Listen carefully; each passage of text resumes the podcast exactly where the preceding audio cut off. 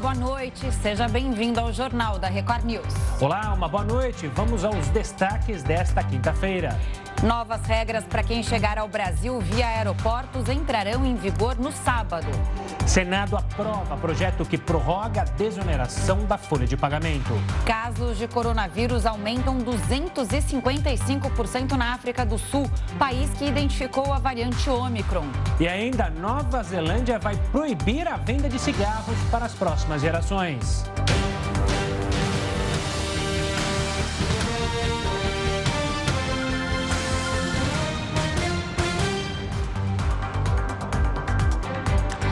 E a prorrogação da desoneração da folha de pagamentos até 2023 para os 17 setores que mais empregam no país aprovada hoje no Senado. O texto segue agora para a sanção do presidente Bolsonaro, que já sinalizou concordar com a extensão do prazo.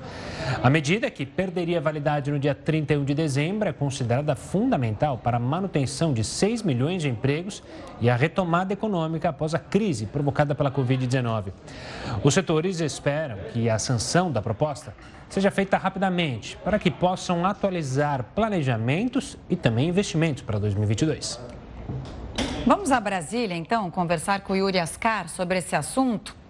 Oi, Yuri, muito bom te ver por aqui, te ter aqui no nosso Jornal da Record News. Bom, não teve muita novidade nessa aprovação pelo Senado, né, Yuri? Não teve não, Camila. Boa noite para você, boa noite ao Gustavo e a todos.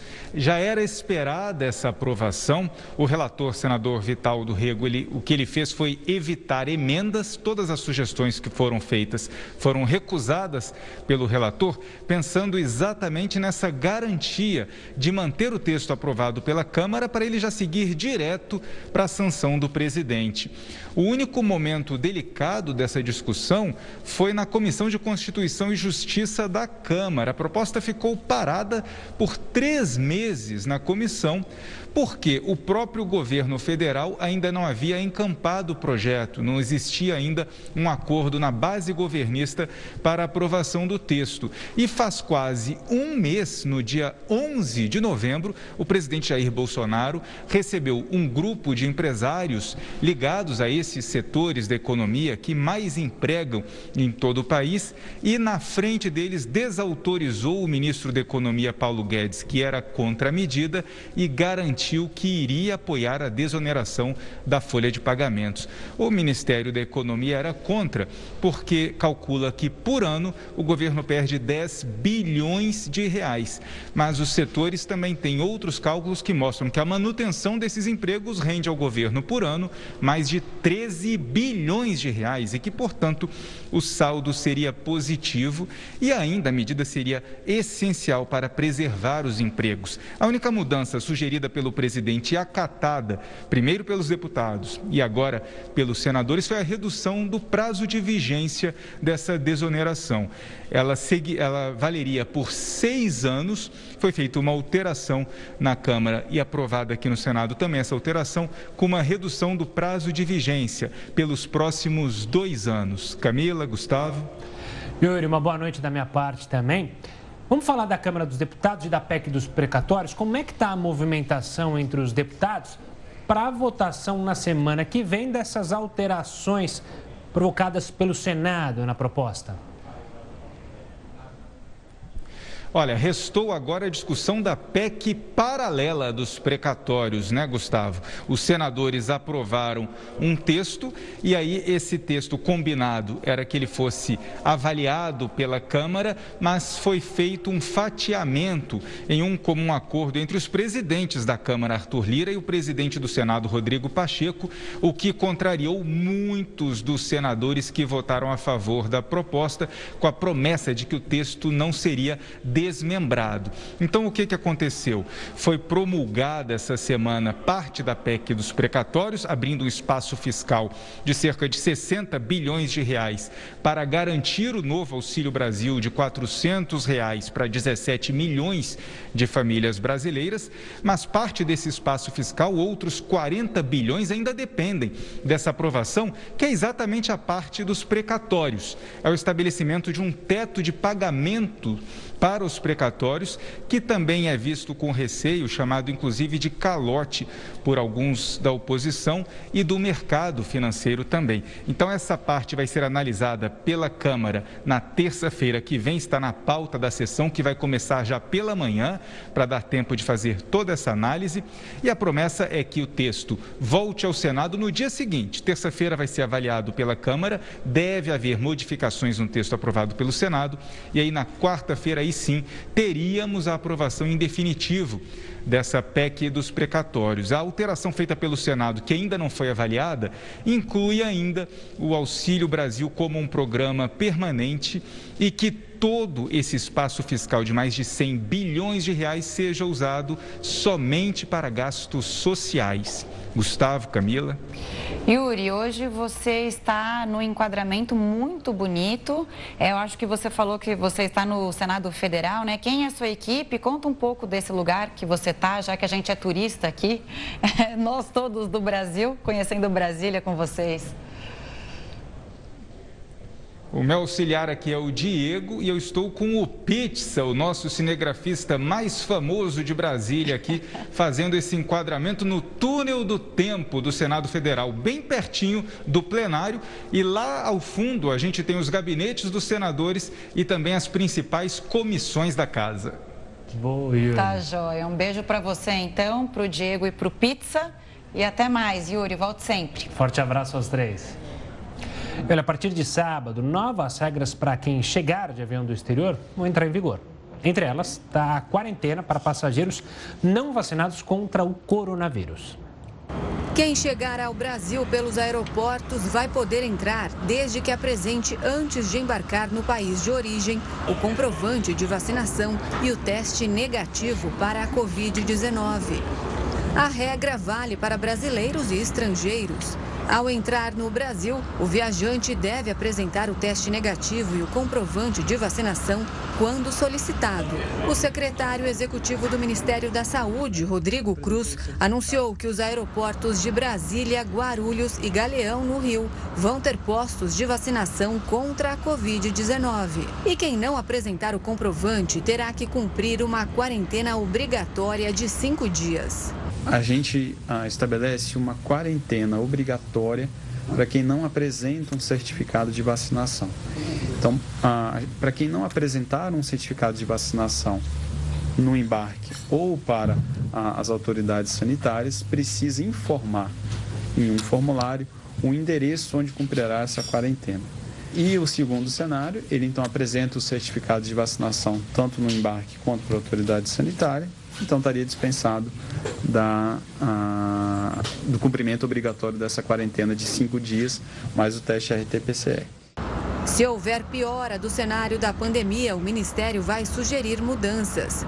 O assunto será discutido novamente em 30 dias. A vacinação vai começar na próxima segunda-feira nos terminais aéreos. O secretário disse ainda quais são as vacinas liberadas para entrar no país. Quais vacinas a gente vai aceitar? A gente vai aceitar as vacinas aprovadas pela Anvisa, as vacinas aprovadas pela OMS e, igualmente, as vacinas que estão aprovadas nas autoridades sanitárias no país de origem onde o passageiro embarcou. Bom, para falar mais sobre essas novas regras aos viajantes, e as dúvidas são muitas, a gente conversa agora com o médico sanitarista Rodolfo Telaroli. Boa noite, doutor Rodolfo. Obrigada pela participação aqui. É, as prefeituras dizem que é impossível fiscalizar a quarentena de não vacinados. O que o senhor acha sobre isso? Qual é a sua opinião?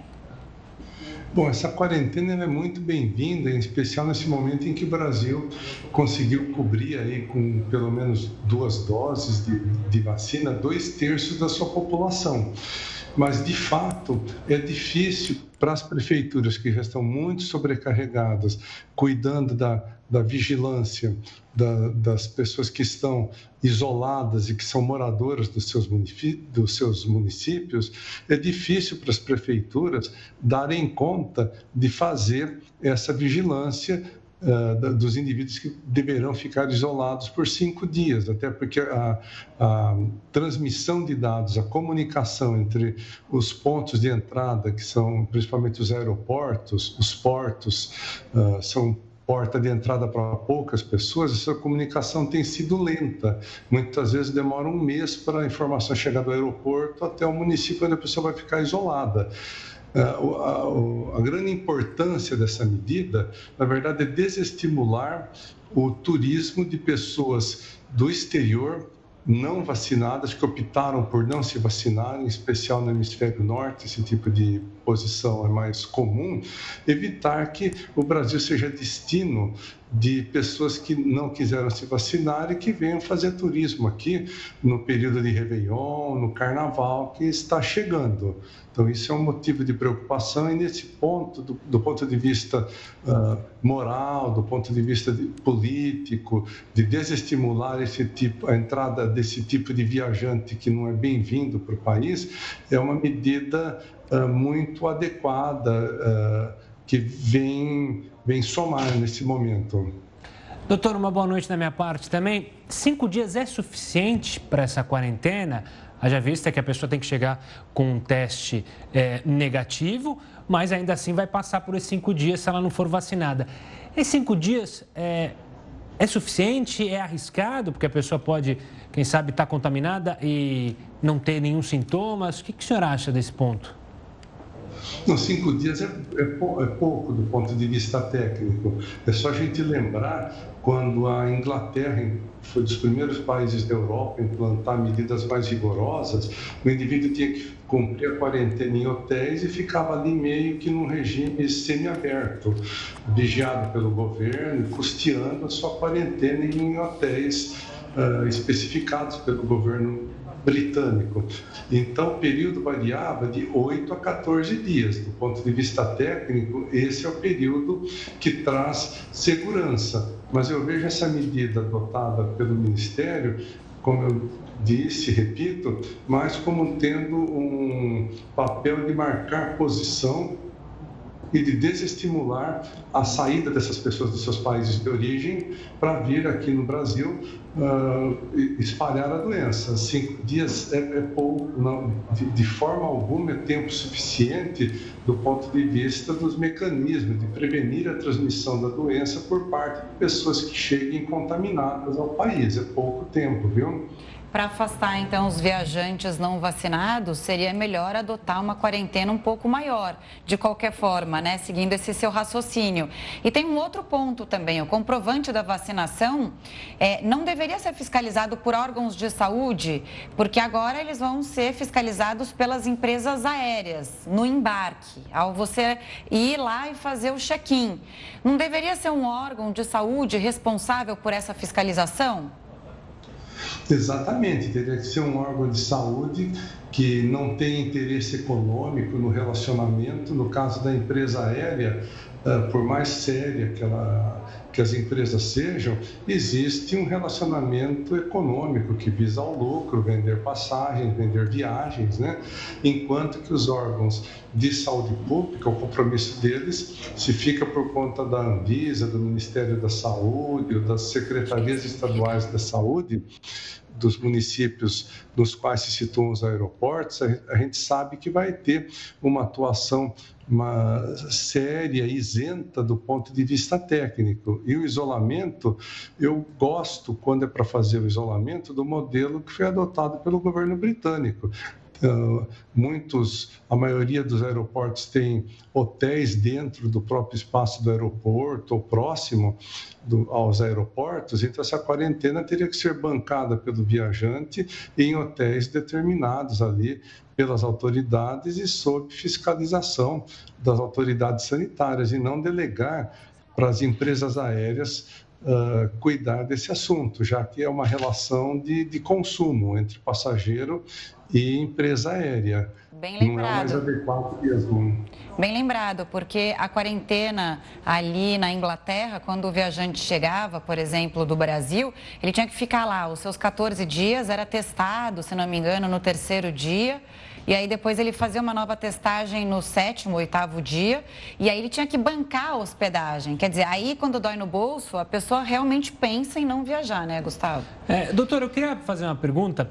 É, durante o período em que começava-se a justamente liberar as viagens, muitos países ricos, Estados Unidos, por exemplo, incentivava turista a se vacinar. Aqui no Brasil também vai ter algo parecido, pós de vacinação lá no aeroporto de Guarulhos, no Galeão e lá no Rio e em Brasília também ah, ocorreram postos de saúde ali para quem pode se vacinar. Isso ajuda a atrair quem não quer se vacinar ou até mesmo a gente pode citar países como na Rússia, em que há uma desconfiança específica de uma parcela grande é, da população com a Sputnik. Chegando no Brasil, com outras vacinas, essas pessoas poderiam se vacinar? Pode servir de ajuda? Ah, eu, acredito que sim. Nós tivemos alguns meses atrás o chamado turismo da vacina, onde alguns países da América Central estimulavam o turismo para aqueles destinos, né, oferecendo gratuitamente a, vacinação para os que, que ali chegavam, num momento em que havia falta de vacinas no mercado, o que já não é o que acontece no presente momento. Então, sempre é bem-vindo a gente ter mais postos de, de, vacinação nos aeroportos, de maneira a atender aqueles viajantes que queiram, porventura, se vacinar. Vão ser poucos. Na verdade, eu acho que a gente vai ter mais é brasileiros viajando dentro do país ou saindo do país, eh, que vão aproveitar a oportunidade, que por motivos específicos não tenham se vacinado antes, vão aproveitar a oportunidade de ter acesso ali a um, mais um posto, mais um local de vacinação, para tomar a, a vacina que está faltante, a dose que está faltante, no caso da vacina de dose única, receber essa vacina. Mas não acho que vai fazer diferença, que vá uh, atrair pessoas não vacinadas a virem receber a vacina aqui no Brasil na Europa a gente não, não tem problema de falta de vacinas, hemisfério norte não tem problema de falta de vacinas. Então, não, não acho que a gente vá ter um turismo de atração de indivíduos não vacinados que venham ao Brasil para aproveitar e se vacinar no ponto de chegada. Não, não, acredito que esses postos de vacinação vão desempenhar esse papel. Eles vão atender mais a brasileiros que desejam se vacinar. Brasileiros que estão no aeroporto, né, que tem que fazer um tempo ali e de repente usam esse tempo livre para ir lá e se vacinar, que é o certo a se fazer neste momento. Vacina e proteção contra a Covid-19. Doutor Rodolfo, muito obrigada pelas explicações. Uma boa noite ao senhor. O governo federal e a iniciativa privada assinaram contratos para a construção e operação de novas ferrovias no país. O acordo envolve nove ferrovias privadas. A assinatura dos documentos foi possível depois que o governo editou em agosto uma medida provisória que permite a construção e a operação de linhas férreas sem licitação. De acordo com o Ministério da Infraestrutura, as ferrovias vão cruzar 10 estados brasileiros, passando de 3 milhões e meio de quilômetros de novos trilhos. E olha só, a Nova Zelândia vai proibir, exato, a venda de cigarros para as próximas gerações. O Jornal da Record News volta já com essa e outras informações. O Jornal da Record News está de volta e você pode acompanhar a gente ao vivo no R7, no YouTube, no Facebook e no Twitter da Record News. O presidente Jair Bolsonaro assinou hoje um projeto de lei que será encaminhado para análise do Congresso Nacional e que regulamenta o lobby. A proposta define normas gerais aplicáveis a todos os entes federados, incluindo as estatais. O lobby é exercido por grupos de interesse junto a agentes públicos, a fim de tentar influenciar a aprovação de projetos ou atender a demandas de um determinado setor. E olha, vamos falar da Nova Zelândia?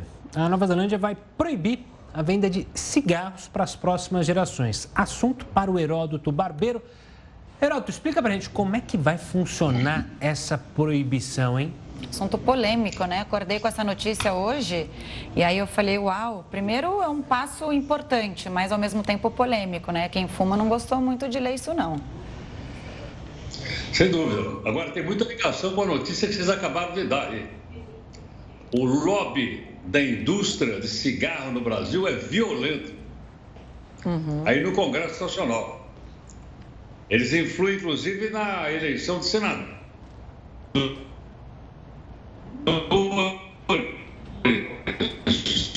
Realmente é uma coisa difícil. Agora tem um detalhe interessante que é o seguinte: A, a Nova Zelândia é um país. Uh, é, um, é um país que tem uma população pequena, tem 5 milhões de pessoas só. Então você veja que é diferente do Brasil, que tem 213 milhões de pessoas. Mas lá eles estão dando um exemplo, um exemplo para o mundo. É provável que eles sejam o primeiro país do mundo a acabar definitivamente com o cigarro. Significa o seguinte: quem nasceu de, de, depois de 2008 não vai poder mais comprar cigarro na Nova Zelândia. Quem nasceu em 2008 hoje tem 13 anos de idade. Hoje, na Nova Zelândia, para você comprar cigarro tem que ter 18. E a lei que entra em vigor no ano que vem é o seguinte: cada ano aumenta mais um ano para comprar cigarro. O ano que vem só com 19, depois só com 20, só com 21, só com 22, vai por aí afora. Então, as pessoas que têm 80 anos de idade vão ter que esperar 65 anos para comprar um maço de cigarro. É importante? Claro, sem dúvida alguma, realmente é muito importante. Agora, é, é um estrondo, é, principalmente porque vai ficar também mais difícil de comprar na Nova Zelândia. Para ter uma ideia, como falei, a população é relativamente pequena. Ter uma ideia, hoje tem lá aproximadamente uns 8 mil pontos de venda de cigarro no país inteiro. Vai ficar reduzido a 500. Só 500, só 500. Então eles vão acabar? Vão. Eu espero que isso certo. Agora, em relação ao Brasil, em relação ao Brasil é o seguinte, a população fumante lá é de 5%. No nosso país, a população fumante é de 10%. 10% são 2 milhões que pegam cigarros aqui no Brasil, principalmente cigarro. E fica, fica, é uma taxa que não é ruim. 10% não é ruim, claro, a gente quer diminuir mais isso, mas não é ruim. Acontece que o Brasil tem duas questões é, difíceis para resolver em relação ao cigarro. Primeiro, nós temos uma população muito grande. Segundo, nós temos vizinhos que exportam o cigarro ilegal para o Brasil. Cada dois maços de cigarro que se fumam por aqui, um vem na forma de contrabando. E olha, o imposto ajuda muito. Para ter uma ideia, no Brasil, um maço de cigarro custa mais ou menos cinco reais. Uh, ele paga de imposto entre 70% e 90% do preço do cigarro imposto. No Paraguai, paga 18%. Então, consequentemente, o contrabando é facilitado por um cigarro que vem muito barato do Paraguai.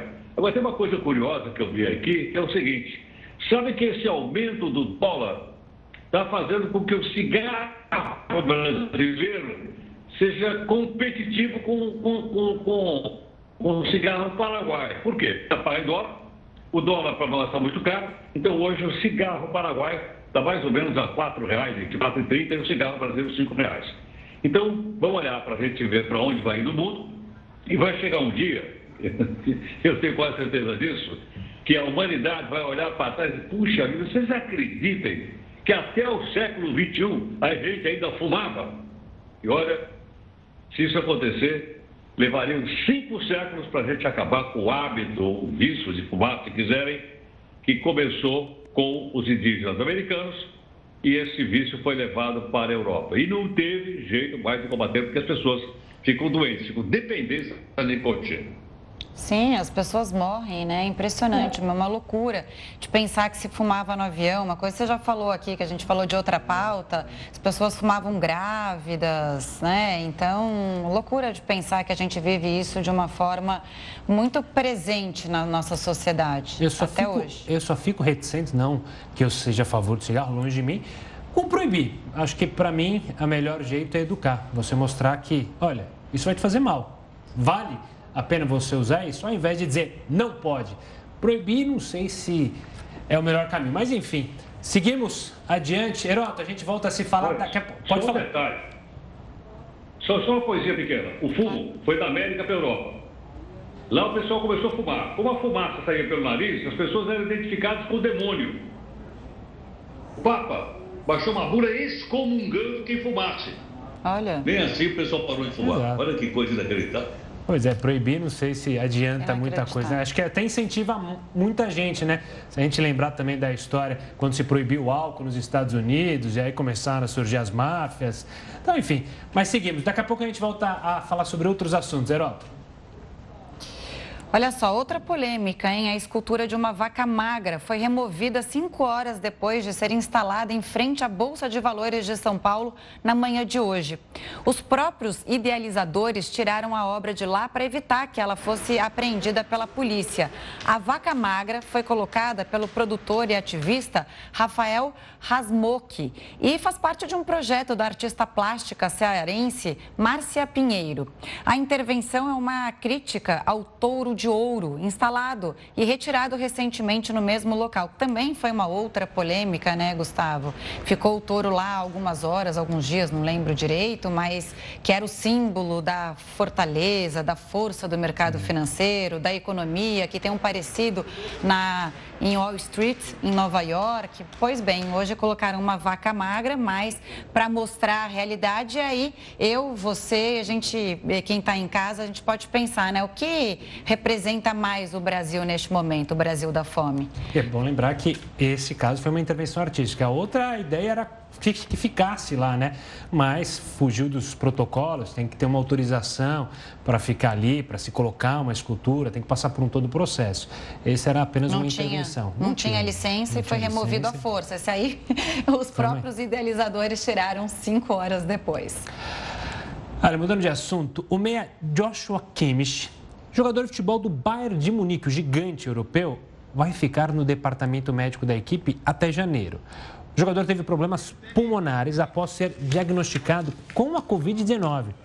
Ele foi um dos jogadores da equipe alemã que optou por não se vacinar. Kimmich é um dos principais jogadores do Bayern. O Meia disse que não há estudos suficientes na versão dele, na cabeça dele, sobre o efeito dos imunizantes no corpo a longo prazo, mas agora só volta a jogar no ano que vem. A Prefeitura do Rio de Janeiro detalhou os planos para o Réveillon na cidade. O Jornal da Record News volta já já. Uma operação trouxe o desfecho das investigações sobre o desaparecimento de três meninos em Belfor Roxo no ano passado. Vamos ver. Os três meninos com idades entre 9 e 11 anos desapareceram em 27 de dezembro do ano passado. O caso aconteceu em Belfort Roxo, na Baixada Fluminense. Eles foram capturados por traficantes por causa de um suposto roubo de passarinhos.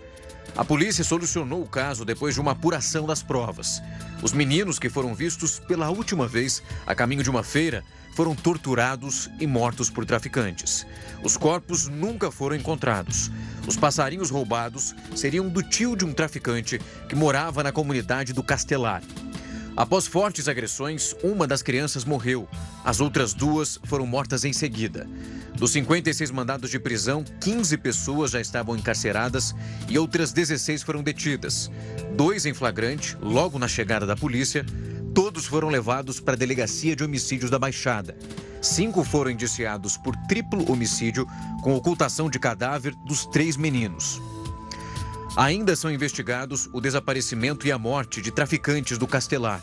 A denúncia foi feita pelo Movimento Nacional de Direitos Humanos, a Organização das Nações Unidas, que cobrou uma conclusão do desaparecimento das crianças. O presidente dos Estados Unidos, Joe Biden, abriu a cúpula da democracia e cobrou uma ação urgente contra governos autoritários. No discurso de abertura da cúpula virtual da democracia, Joe Biden fez um apelo. O presidente dos Estados Unidos pediu apoio do grupo para defender a democracia no mundo. A democracia não acontece por acidente. Nós temos de renová-la a cada geração. Esse é um assunto urgente. Biden aproveitou o encontro para anunciar um plano global de 424 milhões de dólares para apoiar cinco áreas cruciais para governos democráticos apoio à imprensa livre e independente, combate à corrupção, suporte a reformistas democráticos, desenvolvimento de tecnologia para democracias e defesa de eleições livres e justas. A cúpula da democracia reúne 110 países, incluindo o Brasil. A China e a Rússia não foram convidadas para participar das reuniões. Assunto importante, então é um assunto para o Heródoto Barbeiro, porque o Brasil está entre as nações que foram convidadas a participar dessa cúpula da democracia. Heródoto, isso mostra uma possível aproximação entre Biden e Bolsonaro? É possível? Possível. O Bolsonaro fala amanhã. É, aí a gente mostra, Camilo, o seguinte: hum. países não têm amigos, países têm interesses. Tá? É, o Bolsonaro de chegar no Trump, que é do Partido Republicano, e agora, você vê, ele foi convidado pelo Biden, que é do Partido Democrata. Então, a questão de, de, de amizade não vale. O que vale são interesses. Agora, é importante participar dessa cúpula, sem dúvida alguma. Por que razão? Porque reconhece que o Brasil é uma democracia, ainda que a gente vai aos trancos e barrancos, mas nós estamos num país democrático, livre. Né? Nós estamos aqui falando aquilo que a gente acha que é, é importante para a população, livremente. Não, não. Mas tem uma coisa interessante que é o seguinte: é interessante também que é, isso acontece no momento, como vocês disseram agora um pouquinho, tem três países, na verdade, que não foram convidados: a China, a Rússia e a Hungria. Aliás, a China recebeu uma péssima notícia hoje. Os americanos não vão participar dos Jogos Olímpicos de Inverno de Pequim. Nem os Estados Unidos, nem a União, nem a, nem a Reino Unido não, também não vai. Então, o Canadá e a Austrália também não vão. Então, vão simplesmente esvaziar os Jogos de Olímpicos de Inverno da China. Por que razão? Porque a China não é um país democrático. Porque a China está sendo acusada de genocídio, é uma palavra forte. Mas genocídio contra quem? Contra uma minoria de chineses que professam a fé islâmica, são muçulmanos. Esse pessoal tem sido violentamente perseguido pelo governo chinês, que é uma ditadura.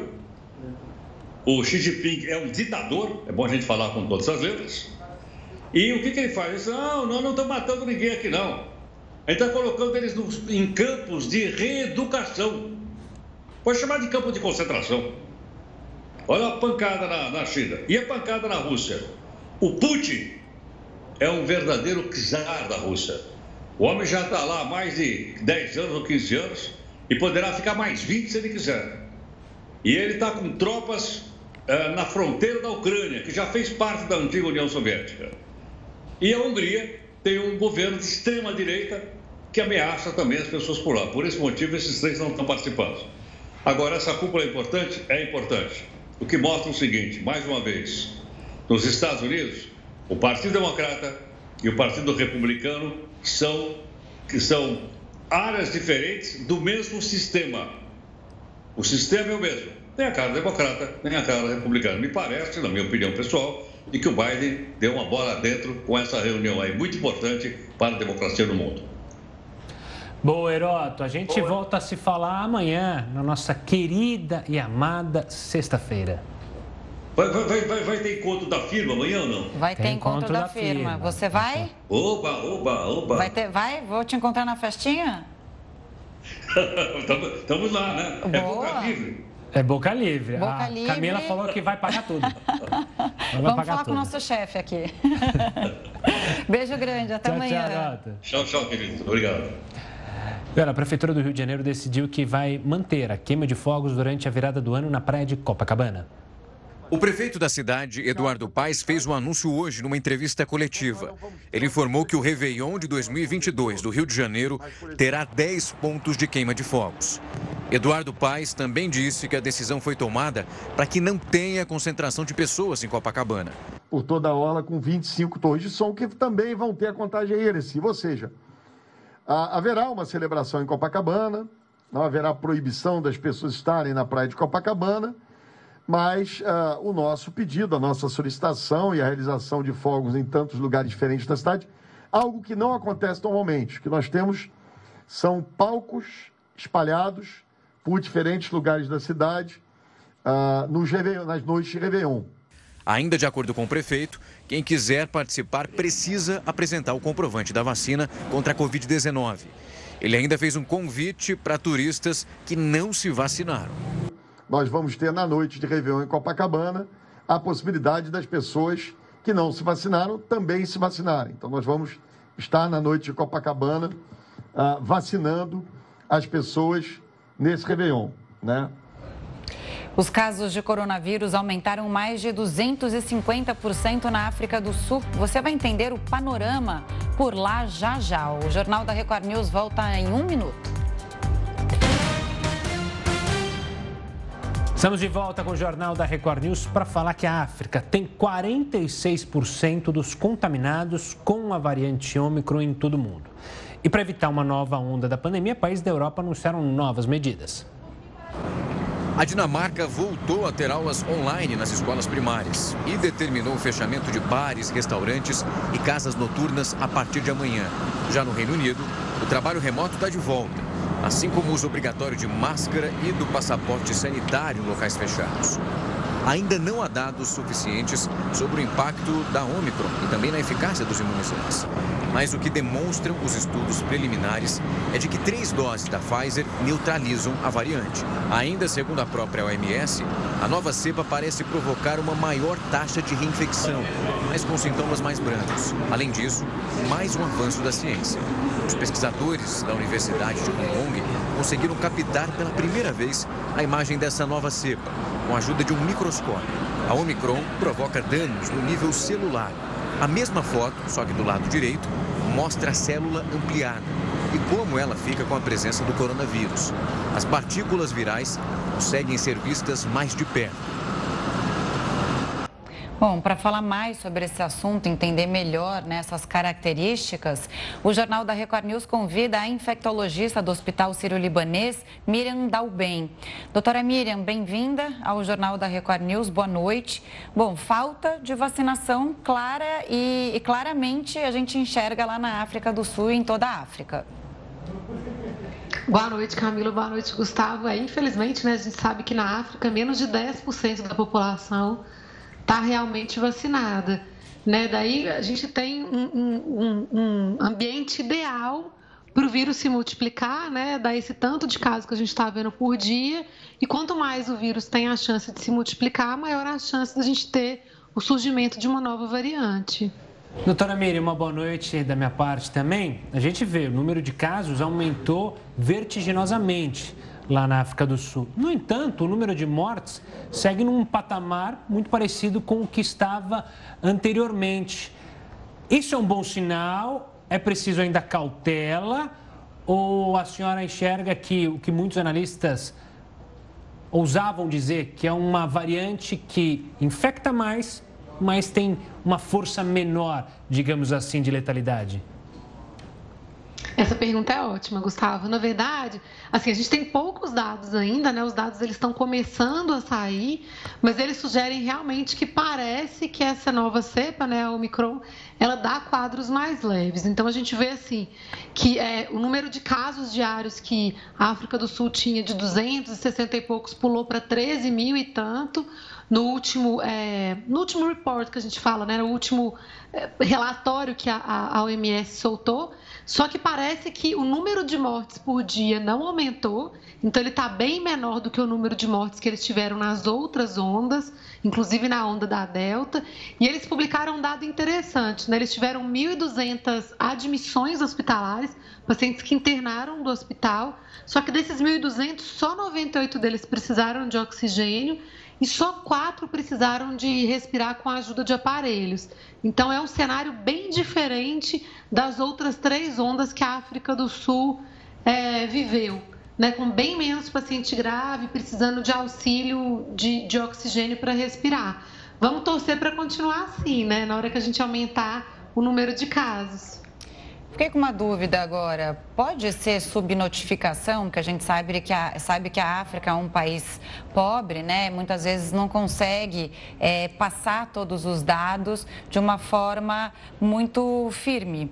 E outra coisa também que eu queria saber: alguns vírus eles têm ciclos de vida, né? Então, dependendo das ondas, eles vão se enfraquecendo. Isso a gente vê historicamente, falando de outros surtos que a gente estudou bastante quando essa pandemia surgiu. A gente pode estar nesse ciclo de enfraquecimento real do coronavírus?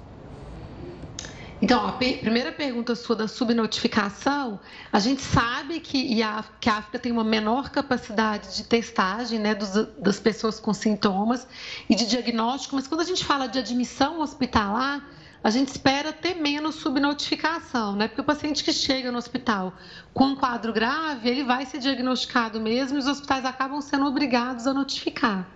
Então, eu acho que dá para a gente é, considerar que essa, esse, esse, relatório aí da OMS, eles têm dados bastante fidedignos em, em relação à notificação de pacientes internados, né?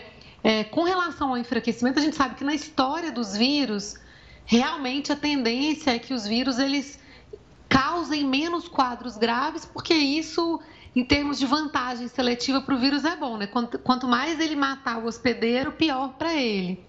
No caso da Covid-19, a gente não tem muita certeza se isso vai acontecer de uma maneira tão rápida, porque as pessoas elas acabam falecendo e evoluindo de forma grave na Covid-19 a partir da segunda semana dos sintomas, quando o maior período de transmissibilidade do vírus já passou. Então a gente não tem certeza se essa vantagem seletiva aí vai ser muito importante para o novo coronavírus, né? Ele causar ser menos letal. Mas, de fato, a gente tem que ver o que está acontecendo, né? Então, a gente vê que realmente a Omicron parece estar relacionada a uma maior transmissibilidade. Então, a gente tem relatos de, de grandes surtos aí na Espanha e na Noruega, por exemplo, de Omicron, né? Com super disseminadores, né?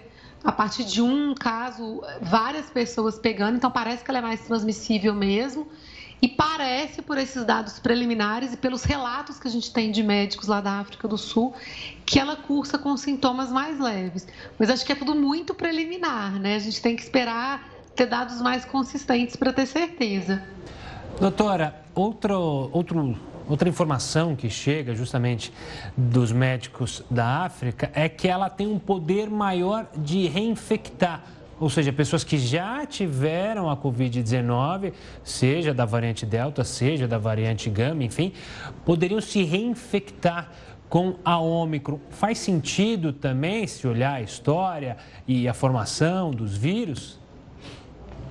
Faz sentido. E, na verdade, Gustavo, a gente teve três trabalhos bem interessantes que foram publicados nessa semana.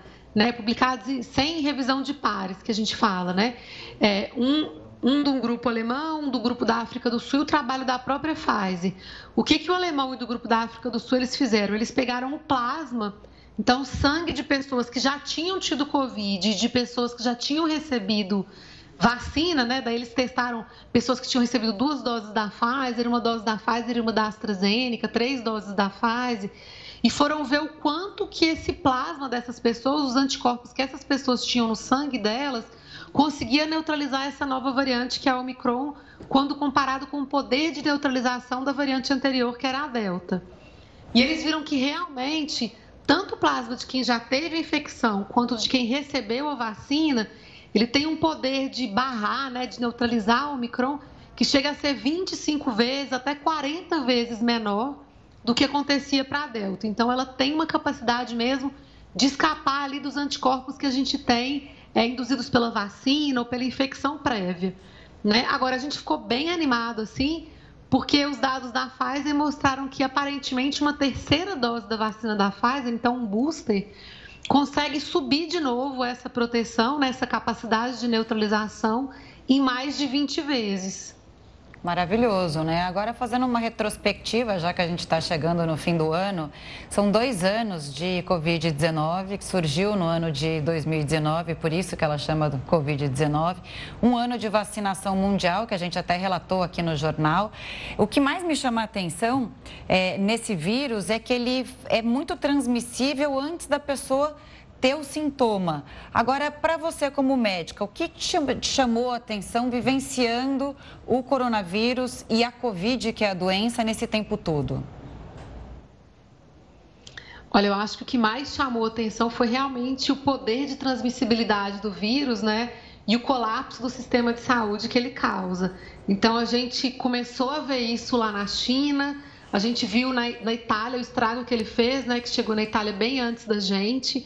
Né? A gente via caminhões de corpos ali pela, pelas cidades, né? todo mundo lembra dessas imagens.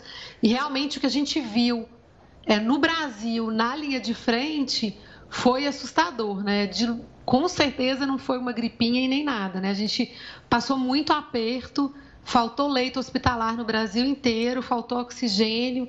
Então, acho que o que mais chamou atenção foi essa rapidez na disseminação da doença e com uma doença muito grave que acometia não só o pulmão, mas como o rim, como o sistema de coagulação, então uma doença potencialmente muito grave. acho que a gente está finalizando esse ano né, com notícias mais boas e uma situação bem melhor no Brasil.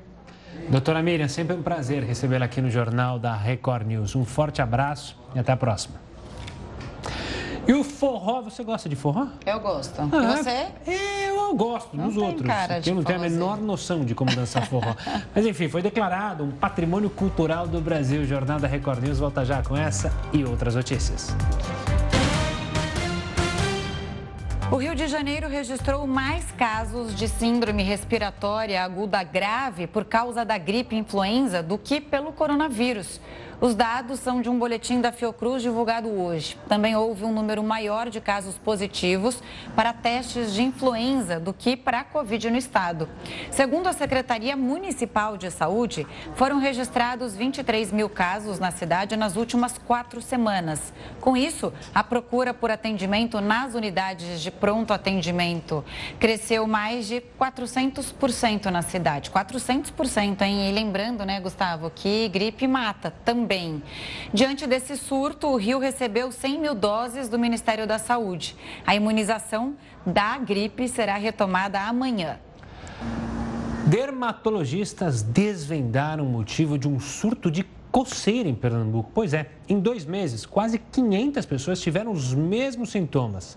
Uma pesquisa feita por profissionais da saúde revelou que a causa das lesões pelo corpo e coceiras na pele está nas asas de mariposas danadinhas. As cerdas delas podem permanecer na pele por dias e até semanas, causando então essa doença. Nesta época do ano, elas se reproduzem, o que pode causar uma epidemia em várias regiões do país. Me dá uma aflição ver essas mariposas. Você já teve em casa, às vezes ela entra no apartamento, dá um desespero, ela sai e ela é. fica lá grandona. Agora, ainda bem que descobriram esse mistério, né? Aí é. dá para tratar. Bom, mudando de assunto, agora tem um convite para você. Daqui a pouco tem a Fazenda News com a Fabiana Oliveira ao vivo. Uma roça cheia de surpresa, com novidades. Será nessa noite de quinta-feira, Corujão? Seguinte, vamos falar sobre isso? Reta final de A Fazenda 13, já tô vendo o prêmio de um milhão e meio de reais. Quem será que vai levar, hein? O grande prêmio? Ser o grande vencedor de A Fazenda 13. Movimenta aí a hashtag A Fazenda News com a sua opinião lá no Twitter, que a gente tá de olho em tudo. Inclusive no resultado dessa roça de hoje. Diante desse cenário, estarão com a gente a espioa e há quem diga muito polêmica, Nádia Pessoa e também ele, um dos melhores analistas de A Fazenda News, o psicólogo Jacob Goldberg. Então é o seguinte, terminou a Fazenda 13 na Record, a gente continua no assunto agora, mais do que nunca, aqui, ao vivo na Record News, com A Fazenda News. A gente se vê. Uma empresa sueca lançou um carro voador elétrico que muito em breve poderá substituir os veículos tradicionais. O Jetson One já está disponível para venda e comporta apenas um passageiro. Ele foi construído inteiramente com fibra de carbono. O carro voador consegue circular por até 18 minutos, numa velocidade de até 102 km por hora. Quem quiser ter um desse na garagem terá que desembolsar o equivalente a mais de 500 mil reais. Mas aí fica a pergunta: se tem gente que já é barbeira na rua Imagina no céu. Senti uma indireta, hein? Não, eu nunca te vi dirigindo, você dirige mal. Agora, a, olha, há quem diga que sim, viu? Agora vamos falar de uma outra coisa, o forró. Você disse que. Acho legal, mas não tenho a menor noção de como dança. Pois é. Você olha, sabe dançar? Mal, mas também sei. eu arrisco. O que, que, você faz bem, Eu Camila? gosto. Ah, Apresentar o jornal. Trabalhar, tá bom. Trabalhar, boa. Né? Tá bom. Boa. O forró se tornou patrimônio cultural do Brasil. Depois de 10 anos de processo, o Conselho Consultivo do Instituto do Patrimônio Histórico e Artístico Nacional decidiu por unanimidade pelo reconhecimento. A entidade também declarou a expressão musical um supergênero por reunir diferentes ritmos, entre eles o shot, o baião, o chachado e a toada. Em 2019, o IFAM fez uma extensa pesquisa pelo Brasil para identificar como o forró se expressa no país. Segundo a relatora do processo do Instituto, Maria Cecília Londres Fonseca, a palavra foi citada pela primeira vez em 1914, no Jornal do Amazonas, possivelmente em referência a atividades festivas de seringueiros cearenses. Fonseca também disse que a expressão provavelmente tem origem no termo forrobodó, usado desde o século XIX em dicionários para indicar práticas pejorativas. Na verdade, tem uma dica para quem não sabe dançar, Ah, que foi a dica é que eu recebi. no forró. Não, é sério mesmo. É você dançar com alguém que dance bem, porque daí a pessoa te leva. Agora, quem está em casa, se quiser mandar umas dicas para o Gustavo aqui, pelo Instagram dele, também fica à vontade. Quem sabe você vira um forrozeiro. Quem sabe, né? Mas eu sou meio duro, vai ser difícil. O Jornal da Record News fica por aqui. Muito obrigada pela sua audiência. Tenha uma ótima noite. Você fica agora com News das 10 e essa sim, uma forrozeira como É uma das perguntar. melhores aqui da Record Renata News. arrasta o Renata pé ou. Eu sou muito descoordenada, gente. É Eu preciso mesmo? treinar, viu? Poxa, tava colocando minhas fichas em você. Ótimo trabalho, Renata.